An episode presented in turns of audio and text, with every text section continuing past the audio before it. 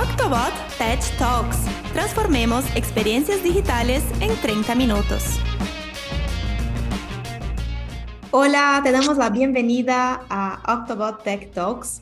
Este podcast, como saben, es una iniciativa de Octobot. Nosotros somos una agencia de desarrollo de software y nos dedicamos a diseñar y desarrollar productos. Eh, y acá en el podcast lo que hacemos es compartir historias, básicamente contar ahí un poco sobre nuestros aprendizajes en todos los proyectos que eh, llevamos a cabo para transformar las experiencias digitales de las personas. Yo soy Reggie, soy Communications Manager en Octobot y hoy me acompaña Guillermo Pérez, CEO de la empresa.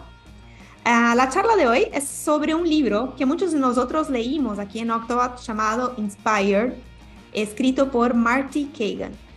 Ese libro es un material súper interesante que habla sobre el desarrollo de productos exitosos y lo vamos a comentar un poquito más en profundidad aquí con Guille. Bueno, como siempre, te recomendamos que no dejes de seguirnos en tu plataforma de streaming favorita, así siempre se pueden enterar de los nuevos episodios. Octobot Tech Talks está en Spotify, Apple Podcasts y otros. Y si te interesa conocer más sobre nosotros, también nos puedes seguir en las redes sociales. Somos Octobot Dev en Twitter, Instagram y Dribble y Octobot en LinkedIn y YouTube.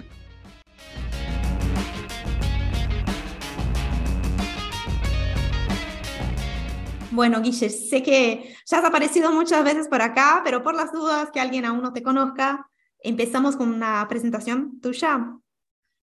Hola, Reggie, ¿cómo andás? Eh, sí, claro, no hay problema.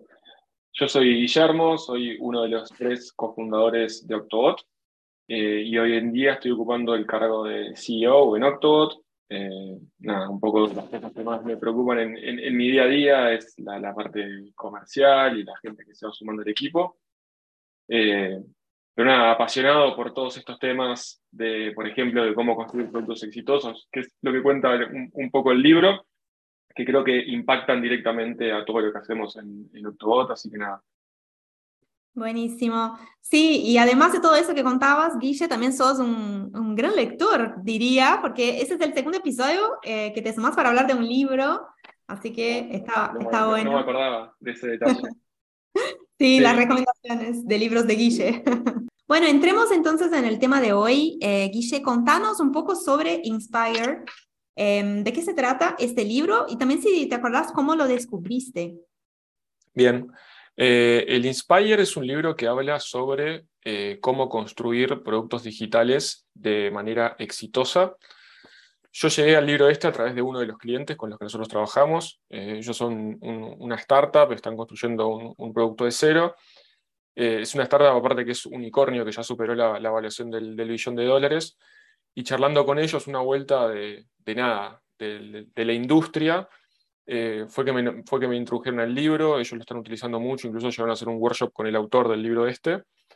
Eh, y nada, la verdad que es súper interesante, incluso después profundizando un poco el tema, eh, describí que esta es como un poco la, la, Biblia del, que usa la gente que se dedica al, al desarrollo de productos, al, al, product management. Eh, Así que nada, es sumamente, tiene un montón de conceptos sumamente interesantes para cualquiera que esté eh, tratando de, implementar un producto digital. En, otra cosa que me parece interesante, en cualquier etapa, ya sea en etapa de startup, en etapa de, eh, growth, que es cuando ya dejó de ser startup y está creciendo, o en, el, etapa de, enterprise. Para no importa en el, en, el stage en el que estés, este libro aporta un montón de, de cosas súper interesantes eh, para, para, para, desarrollar productos digitales. Claro, ¿para qué demás eh, participar de un workshop, un taller con el autor? Me imagino que debe ser súper interesante. Pensé lo mismo y les, pedí que me pasen por lo menos las PPTs. que inviten la próxima. Buenísimo, Guille. Em, bueno, entonces hay un poco ya lo empezaste a hablar un poco sobre eso, ¿no? ¿A quién está recomendado el libro? Pero vos, por ejemplo, eh, ¿a qué roles lo recomendaría? No importa tanto el tamaño capaz de la empresa, como decías, pero ¿qué personas te parece que pueden beneficiarse de leer un libro como Inspire? Bueno, es, una buena pregunta. Yo creo que en realidad cualquier persona que pertenezca a una empresa que, que desarrolle productos digitales le sirve. ¿Y por qué digo esto? Porque o sea, obviamente la gente que, que, hace trabajo de product management o, gente que incluso desarrolladores o, programadores que están, por decirlo de una manera, en la trinchera, me parece esencial pero me parece que no solamente es interesante para esos roles, sino eh, para cualquier rol. Por ejemplo, no sé, para el CEO de una empresa, para el para departamento de marketing, o sea, porque básicamente te permite, te da el mindset correcto de cómo debería ser la estructura de una organización para que pueda desarrollar de forma exitosa la creación de productos digitales. Entonces, yo creo que no solamente se lo recomendaría a, los que están efectivamente desarrollando directamente el producto digital, sino cualquier persona que, interactúe o que impacte en esos equipos, me parece que está bueno que conozca eh, los conceptos que, están en este libro. 100%. Eh, bueno, yo también lo leí, eh, fue una sugerencia de Guilla acá en la OFI, incluso tenemos el libro por, por la oficina en Montevideo, como para que la gente también lo, se pueda, lo pueda leer, lo pueda disfrutar. Y una cosa que me llamó mucho la atención mientras leía, Guille, es el rol del product manager, ¿no? Que se habla mucho en el libro. Y me anoté, ¿no? Eso de que es un profesional que en realidad lideraría muchas áreas, ¿no? Relacionadas a la creación de productos, diseño, desarrollo y hasta otras. Em, y me acuerdo de leerlo y pensar, pa, ese perfil es mega único y muy importante, ¿no? Pero también me parece que debe ser un perfil súper difícil de encontrar, porque tiene que saber un poquito de cada cosa no sé qué pensás vos de eso, Guille, y mi pregunta también es, em, ¿existen realmente estos product managers? ¿Quiénes son? ¿Dónde los podemos encontrar? ¿Qué opinas vos? No, existir existen, seguro. Eh, capaz que ahí lo que, podemos, lo que está interesante es ir como unos pasos para atrás y entender primero qué es un, un product, o qué no es un product manager incluso. Perfecto. Eh, porque incluso para nosotros fue, una vez que lo interiorizamos, fue una cosa súper interesante porque muchas veces nosotros entendíamos que ese rol estaba del lado del cliente, pero después de entender exactamente lo que es el Product Manager, yo por lo menos me pasé, empecé a darme cuenta de que no siempre lo tenía el cliente, e incluso cuando el cliente creía que lo tenía, en realidad no lo tenía. Entonces, es, es, me parece que es sumamente interesante entender eh, qué es lo que tiene que tener, por qué es importante que lo tenga, porque básicamente en el, en, el momento que se detecta que eso no está, es importante poder eh, decirlo y brindar soluciones, porque al fin del día tanto cliente como Octobot, en este caso, estamos interesados en que los productos que desarrollamos, que invertimos tiempo, esfuerzo, sean, sean exitosos. Entonces, eh, volviendo ahí un poco a la pregunta de qué es el, Product Manager, o sea, ¿qué no es? Primero que nada, no es un PM, no es un, no es un Project Manager.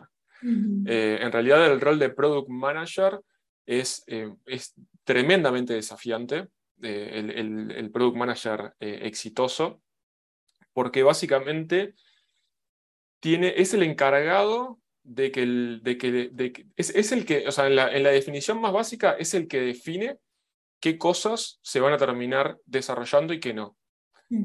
Que parece una cosa trivial, pero en realidad cuando lo, cuando lo hacemos con el foco de que después sea exitoso, ya no deja de ser tan trivial, porque básicamente no, no, eh, hay que cambiar el chip. O sea, no es que el cliente viene con un roadmap de cosas que quiero desarrollar y es tipo desarrollarlas y si yo las desarrollé ya es suficiente. En realidad, cuando uno tiene la, concepción del, verdadero del product manager, no alcanza con desarrollar las features, sino que lo que se busca es que las features sean exitosas. O sea, que realmente eh, no es tanto el outcome, sino el outcome, que habla mucho el libro, sino, sino que realmente lo que sea, que o sea, que realmente se termine resolviendo un problema y que se termine aportándole valor al negocio. Y eso no es una tarea nada sencilla. Dentro de las cualidades que tenía que tener, que tendría que tener ese product manager, que también lo hacen bastante únicos.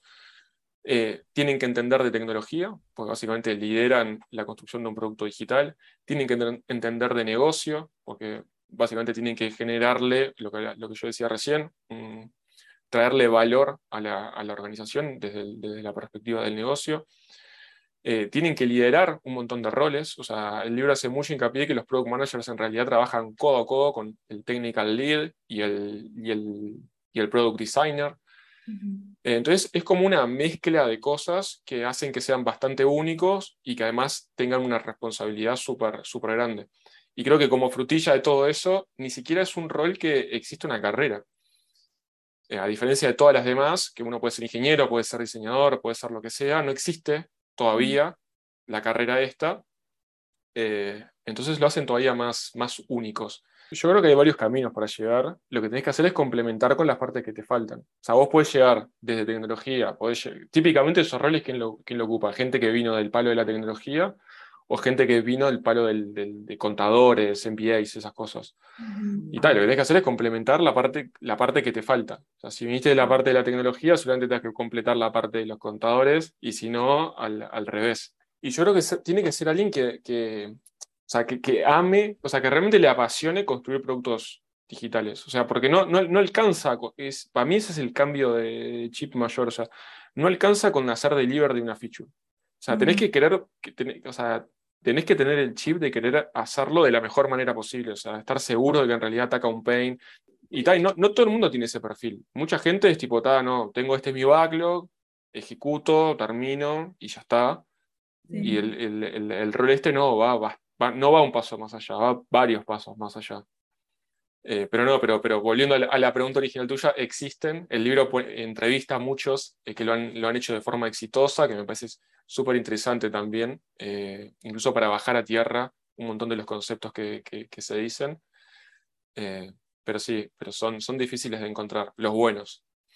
Claro, sí, el libro trae como muchos perfiles, ¿no? De, bueno, no sé, me acuerdo creo que menciona product managers de Netflix, de Adobe, de, de que facilitan muchas conversaciones difíciles y que conectan, ¿no? Distintas áreas. Eso que vos decías, ¿no, Guille? De estar codo a codo con desarrollo, con diseño. Como para mí, los asocio mucho con esa idea de los enablers, ¿no? Que generan el espacio para que se den las conversaciones y que puedan hacer que las cosas pasen. Es que realmente lograr determinar qué se hace y qué no se hace, o sea, en qué se invierte tiempo y plata y en qué no, para poder tomar esa decisión tenés que lograr entender un montón de miradas, ¿no? O sea, eh, y no, no, no, no, es tarea, no estaría para nada sencillo.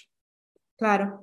Ahora, Guille, si alguien tiene ganas de ser product manager, ¿no? De aprender, de formarse, yo sé que no hay una carrera, pero capaz que hay cursos o cosas que pueda aprender o experiencias que pueda tener que son buenas para llegar ahí a este rol. ¿Vos qué opinás? ¿Qué recomendaciones le daría a alguien que se quiera ¿no? Eh, acercar a este rol de product manager? Sí, bueno, yo creo que primero que nada tiene que tener, tiene que haber participado desde otro rol en la construcción de un producto digital. O sea, me parece que es sumamente importante haber vivido esa experiencia. Incluso para mí, está como bastante trillado hoy en día en el mundo de la tecnología el tema de aprender de los errores, pero creo que para este rol, o por lo menos nosotros que en Octobot lo vivimos, lograr identificar las cosas que, cómo hacer las cosas en base a las cosas que salieron mal, o sea, cómo hacerlas diferentes, me parece que es sumamente importante porque básicamente el rol del product manager bien ejecutado va en contra de, un montón de preconcepciones que tiene la gente a la hora de cómo construir un desarrollo de software. Entonces, haberlo vivido en carne propia eh, la parte negativa de hacer la forma tradicional de construir un producto de software, me parece que te empodera mucho más o te, va, o te da mucho más eh, energías a la hora de querer desafiar eh, esa forma de construir productos. Y después, nada, volviendo con la premisa esa de que en realidad es el que tiene que determinar qué se construye y qué no se construye, mínimamente debería conocer algo de programación, o sea, no puede ser completamente agnóstico a la, tecnología, o sea, tiene que poder entender, para poder hablar de, igual a igual con un desarrollador, con un technical lead, tiene que poder, por más que no sepa, su expertise no sea programar, debería poder hablar el mismo idioma y debería ser algún curso de negocios también, o sea, debería eh, entender a nivel de negocio, nada, que hay, decisiones que en realidad están basadas en, la parte numérica, entonces debería poder justificar eso. Y debería también, además, que esta ya es, eh, también se puede aprender, pero es desarrollar la parte de liderazgo, ¿no? Porque, o sea, tiene que básicamente, de nuevo, al escuchar las diferentes opiniones de diferentes actores con diferentes intereses, eh, nada, tener el respeto y, poder alinearlos o, tomar determinadas decisiones, me parece que también la parte de liderazgo es, es sumamente importante. Seguro, las soft skills son clave. Y bueno, y alguien que ya esté transitando ese camino que decía Guille, también una recomendación nuestra creo que puede ser la de leer el libro, eh, porque además de conocer toda la experiencia y la visión del autor, él también recomienda un montón de otras herramientas o metodologías o cosas que están buenas para seguir aprendiendo sobre, sobre este rol. Así que esa puede ser otra, otra buena recomendación. Hablando un poquito más sobre el libro, eh, una de las cosas también que nos gustó mucho de, de, la lectura fue conocer estos, los principales desafíos en el desarrollo de producto que el autor los organiza en cuatro grandes grupos, ¿no? Los desafíos de valor, los desafíos de usabilidad, de viabilidad y de negocio. Capaz estaría bueno si nos puedes explicar brevemente de qué se tratan esos riesgos, o sea, cómo, de, de, qué, de qué, a qué van básicamente esos desafíos. Sí, creo que eso también es, es un concepto que yo por lo menos cuando lo leí dije, pa, esto, eh, o sea, tal cual, es, eh, está siempre ahí, pero uno no, lo tiene resumido en esos cuatro, eh, pero está bueno cada vez que se analiza una funcionalidad entender cuáles son los riesgos que tienen asociados en esas cuatro categorías. A nivel de, valor, o sea, lo, primero que hay que entender es que no deberíamos agregar funcionalidades a una aplicación tecnológica que atrás no tengan un pain. O sea, que, no haya un problema a solucionar. Entonces, la primera cosa que tendríamos que estar seguros que estamos haciendo es que realmente estamos resolviendo eh, ese problema, que es lo que básicamente le va a dar eh, asidero a, esa funcionalidad. La segunda, la de, usabilidad, es que la, que la, solución que nosotros encontremos a ese problema es eh, entendible para el usuario. O sea, que el usuario, a través de nuestro sistema, se pueda hacer de una forma lo suficientemente simple eh, esa solución se le puede ofrecer de una, forma suficientemente simple para que el usuario la pueda llevar este, adelante. Que no es una cosa nada menor, porque hay problemas que son muy difíciles de resolver. No sé, estoy pensando, por ejemplo, en el tema de, acá en Estados Unidos, que es el tema de presentar los impuestos, es complicado. Eh, pero a la hora de construir un sistema, que, eso se pueda hacer de manera sencilla, como para cualquier persona lo pueda hacer en la casa, tiene un desafío. Entonces hay muchos que se resuelven, que tienen un, un riesgo de usabilidad grande. La otra es de viabilidad, o sea, que efectivamente, que tecnológicamente se pueda atacar ese problema. Eh, hay, muchas cosas que suenan fantásticas, pero en realidad o directamente no se pueden hacer o es tan complejo eh, que no tiene sentido a nivel de negocio, que eso justo toca la, última parte, que es la, de negocio, que es la de entender eso, de que la solución esa en realidad aporta valor al negocio, que no es un, que no se, o sea, que, que, es el momento correcto para el negocio, que, que trae revenue para el negocio, eh, es, es, es, un poco eso. Entonces, las, cada feature, no, cada feature que se, que se agrega se debería contemplar esta, estas cuatro cosas. Está bueno porque en, en, definitiva el libro lo presenta de una forma súper estandarizada, concreta, ¿no? Bueno, tu producto para que tenga éxito tiene que hacer un check en los cuatro grandes grupos eh, que bueno, no es tan fácil en la práctica a veces lograrlo, pero está bueno como tener esa forma tan organizada de verlos y entender. Y sobre todo para que estemos todos en la misma página también, ¿no? Me parece que es muy, simplifica las discusiones también, saber qué tipo a, cada cosa se le da esa, esa mirada. Ahí está.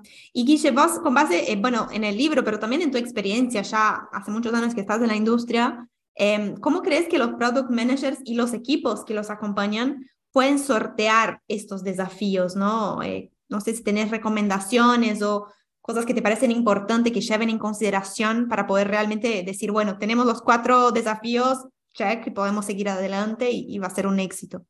Eh, el, libro particularmente eh, plantea una metodología que es, eh, que es el, proceso de discovery, que muchas veces en realidad uno habla de proceso de discovery, pero es muy laxo, o sea, cada uno tiene el sabor que, le quiera poner a, ese proceso.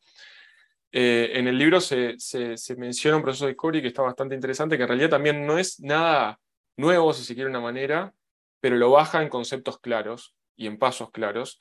Y otra cosa que también dice que es interesante es que no todas las features tienen, eh, precisan validarse de la misma manera. O sea, hay features que, no sé, la, parte de usabilidad es clara que no es un problema, entonces no, no, hay que poner el foco ahí en otra capaz que pasa por otro lado. Entonces, como que depende un poco feature a feature y la importancia que tiene cada feature, qué tan, dónde se le pone el foco a, a esa validación. Eh, el proceso de discovery que habla el libro, los pasos que tiene son, eh, acá me los anoté para no, para no olvidármelos, pero son el framing del problema, o sea, entender, de nuevo, si estamos haciendo una feature, se supone que esa feature es para eh, atacar un problema real de los usuarios. Entonces, perfecto. ¿Cuál es ese problema que estamos tratando de, resolver? O sea, tenerlo por escrito, todos en la misma página de cuál es el problema. Eh, después viene el planning, bueno, en función de todas las cosas que quiero validar o todas las features que quiero validar, en qué orden lo voy a hacer, cuál es más prioritario, o sea, dónde, dónde poner el floco. Después viene la parte de, ideación, que es bueno, pensar cómo vamos a, resolver eh, ese problema, cuál es la mejor manera. Después viene la parte de prototipado eh, y, la, y, la, y, la, parte de testing, que bueno, la parte del prototipo también tiene muchísimos sabores, al igual que la parte de testing. Y por último viene la parte de transformation, que es tomar un poco el input y, eh, de, esos resultados y adaptarnos. Eh, nada, yo eh, en mi experiencia yo creo que estos pasos siempre se terminan haciendo naturalmente, algunos más, algunos menos, siempre se terminan haciendo. Yo creo que no importa tanto el, cómo, si bien importa, eh, pero lo importante es entender que lo que se está buscando es que cada feature tenga un market fit asociado, o sea, que, realmente esos cuatro riesgos que propone el libro están mitigados y que no se está invirtiendo plata y tiempo en construir algo que eh, se dijo que se tenía que construir eh, porque alguien lo dijo, alguien más arriba en el negocio lo dijo, sino porque efectivamente, de nuevo, lo que decía anteriormente, hay un market fit, hay una necesidad atrás, esa necesidad se puede resolver de una manera simple para el usuario, tecnológicamente eh, viable y que le aporta al, negocio. Claro, es un cambio de mindset súper grande, me imagino, especialmente en esas esferas más altas dentro de las empresas, como vos decías, ¿no, Guille? Porque Em, hay que ir muy a lo que importa y dejar el ego un poco de lado y creo que eso a veces, a, especialmente a, las personas como emprendedores o que tienen una idea y quieren desarrollarla, capaz que a veces puede ser difícil tener esas conversaciones y decir, bueno, tu idea capaz que no es tan genial como te imaginas. Em, no sé, vos, ¿qué, ¿qué, qué, te parece eso de, bueno, cómo generar ese tipo de mindset, ¿no? No solamente entre los desarrolladores y diseñadores y la gente que lo está ahí construyendo, pero también a los líderes, a los dueños de las empresas, a las personas que, ¿no? que en definitiva toman la decisión final. Es tal cual. Y, en realidad, a ver, esas personas, los líderes o los que, o los que hacen eh, ese tipo de cosas, no es que lo hagan con malicia, o sea, pero la realidad es que ellos tienen sus necesidades, tienen que responder a determinadas cosas y ellos creen que a través de X, o sea, de desarrollar determinadas cosas, van a solucionarlo. Ahí creo que, el, que es un poco lo, que estamos descubriendo en Octobot o cambiando en Octobot es justamente es, te entiendo, o sea, entiendo cuáles son tus objetivos, pero vayamos un paso atrás, vayamos y en realidad, o sea, enfoquémonos en el objetivo y no en la solución que vos crees que es la mejor para ese objetivo. O sea, vos tenés un objetivo de negocio que es, por ejemplo, no sé, quiero poder hacer el, el, onboarding de 100 usuarios, que creo que es un ejemplo que maneja el mismo el libro, para el final del Q1. Entonces, en lugar de vos asumir cómo lo vas a hacer, planteémosle al, equipo que está encargado del producto ese objetivo. Y que después ellos sean los que, se, los, que, los que tienen que descubrir o encontrar la mejor manera de alcanzarlo. Entonces, eso cambia bastante el chip, porque o sea, el chip de siempre es, ok, tengo este roadmap, o sea, yo tengo este, este objetivo, creo que esta es la mejor manera, me armo un roadmap, se lo doy al equipo de desarrollo, equipo de desarrollo, construílo, el equipo de desarrollo trabaja, trabaja, trabaja, lo construyó, se desentendió del problema. Esa es como la metodología más tradicional. En realidad, la, que vienen a, plantear eh, este libro es tipo, no, para, decime cuáles son los objetivos que vos tenés atrás de esas features que vos me pasaste. Y después déjame a mí procesarlas y ver si no hay una manera mejor de poder hacerlo, partiendo de la base de que en realidad ese equipo tiene un montón de herramientas y de cosas, que eran las que charlábamos recién con los procesos de Discovery y todo eso, de poder llegar capaz que a mejores soluciones. O no, capaz que simplemente se valían las, que ya estaban. Pero por lo general, más o menos la mitad de las ideas que, se, que se plantean no terminan siendo las mejores. Entonces, me, parece que es sumamente importante ah, y, invertir en tecnología no es barato. Entonces, antes de hacer, antes de hacer esas grandes inversiones, pasar por estos procesos eh, y nada, y asegurarnos de que, de que se está construyendo el, producto correcto al, final del camino. Bueno, y con el tema de, los mindsets, otro, otro comportamiento, práctica que el libro habla bastante, es el tema del compromiso o ese sentimiento de ownership que muchas veces los equipos sienten en relación a los productos que están desarrollando, ¿no? Que eso es algo que también a mí me llamó mucho la atención del libro porque es algo que no es nuevo para nosotros en Octobot, es un tema que venimos hablando bastante, el tema del ownership. Y ahí quisiera también, Guille, saber un poco más qué opinas vos sobre eso, ¿no? De por qué tener, sentir ownership hacia un producto en el que estoy trabajando me ayuda a que ese producto sea mejor y que yo pueda dar mi mejor también. E incluso si tenés ejemplos de cómo lo hemos vivido en Octobot o cómo hemos aplicado ese tema del ownership acá, así la audiencia puede conocer un poco más de, de cómo hacerlo. Sí, a ver, primero nada, el, ownership en, en, en, Octobot es, es, una cosa recontra importante, o sea, culturalmente es algo que nosotros le damos mucho, mucho hincapié siempre, incluso, eh, nada, diciendo reviews de clientes eh, que trabajaron con nosotros, es, es, es, una de las cosas que más destacan de cómo el equipo toma ownership y si cree que hay una mejor manera de, hacer algo, va y lo dice.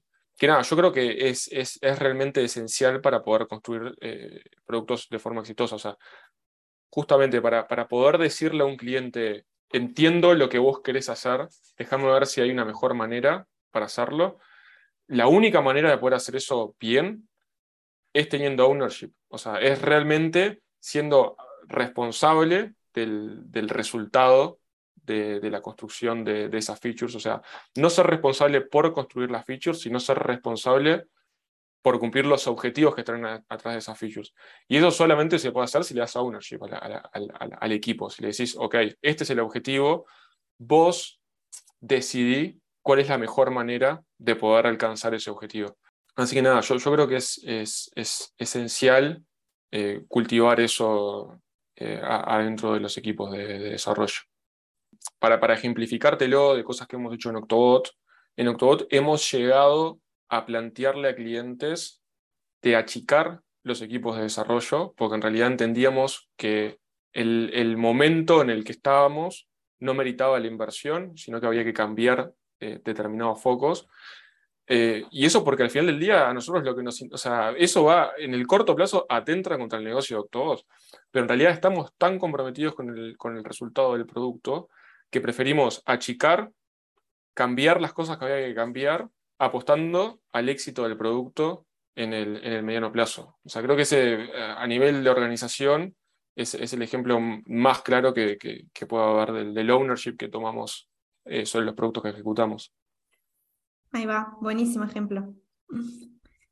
Bueno, ahora entonces ya cerrando un poco acá la conversación, eh, quisiera preguntarte, Guille, tu evaluación final del libro, si ganas cinco estrellas eh, y si hay algo más que te gustaría destacar de Inspired para la audiencia. Bueno, no, a ver, el libro me era altamente recomendable para cualquiera que esté y, y, trabajando con productos tecnológicos, esté en el tipo de empresa que esté, esté en el rol que esté. Si está eh, en contacto con la construcción de un producto tecnológico, lo recomiendo ampliamente. Eh, como alguna, un punto más para tocar que no, no, no, no charlamos, o lo, o lo, charlamos, pero capaz que no directamente en las preguntas anteriores, que me parece que es un concepto súper interesante que se habla también en el libro, es el concepto de abandonar los roadmaps, que es como usualmente se trabaja eh, en el desarrollo de productos, y pasar a trabajar con OKRs, que es lo Objectives and Key Results, eh, que en realidad está muy atado a lo que yo comentaba recién, de no, no enfocarse en eh, tener el check, o sea, no enfocarse en desarrollar funcionalidades y en realidad el avance lo voy midiendo a medida que las agrego, sino en realidad enfocarse en objetivos que le aportan valor a la organización y en realidad el avance se mide en si las features que yo elegí construir en realidad impactan en esos objetivos. Ese para mí es, un concepto diferente eh, que creo que es la clave o una de las claves para poder construir eh, productos de, manera exitosa.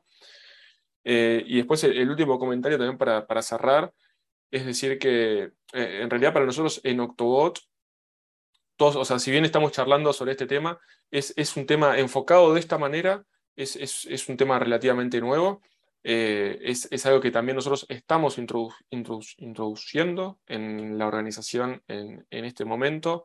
Este, estamos sumando roles nuevos y estamos cambiando un poco ese mindset para poder guiar justamente a, a los clientes que, que, le falta, en realidad que no tiene, o sea, que, que tienen un montón de cosas, pero capaz que hay un gap en, esta parte en particular eh, en poder ayudarlos también con, con, esta mirada a construir productos de manera exitosa, que lo que comentábamos al principio del, podcast, al final del día es lo que buscamos en esto.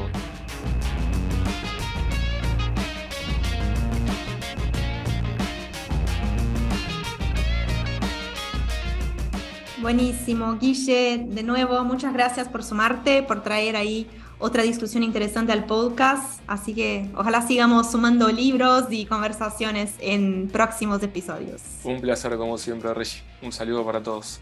Bueno, y muchas gracias también a vos que te sumaste a escuchar un nuevo episodio de Octobot Tech Talks.